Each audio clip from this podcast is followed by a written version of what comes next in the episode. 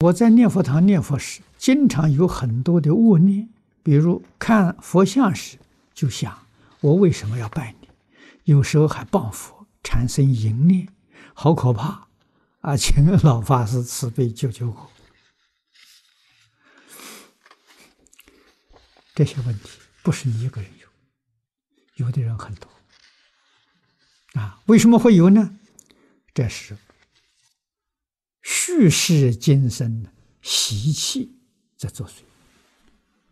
你不想降伏他的时候，好像没事情，其实他是在动，你没注意到。现在念佛了，要修行静下来，后他突然好像都冒出来了。要晓得，平常就是这个样子，是你没注意到。啊，这一注意到，你才晓得。日常生活当中啊，我们这些烦恼习气是多么的深，多么严重。我这边不知道啊，啊，到念佛堂念一念佛，在直直静，哦，全跑出来了，啊，不是这个时候才跑出来，这个时候才有，啊，还有些人不敢念佛念佛，他不是的，那完全误会了，啊，你念佛静下来，才发现他这么多。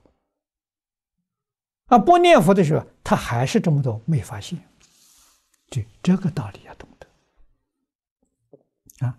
那发现怎么办？不要理他啊。佛经上如是教我们，祖师大德教我们，不要理他，把你的整个精神意志集中在佛号上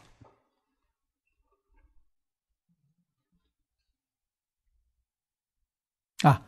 一佛念佛，现前当来必定见佛，啊！亦是心里想佛，啊，口里念佛，啊，身拜佛。为什么要拜佛？就是消除自己这些业障。啊，我不拜佛不念佛，这个业障没有办法控制。啊，所以这个就是最好的方法。多听经，对你有很大的帮助。为什么呢？断除你的疑惑。啊，多听听经是明理啊。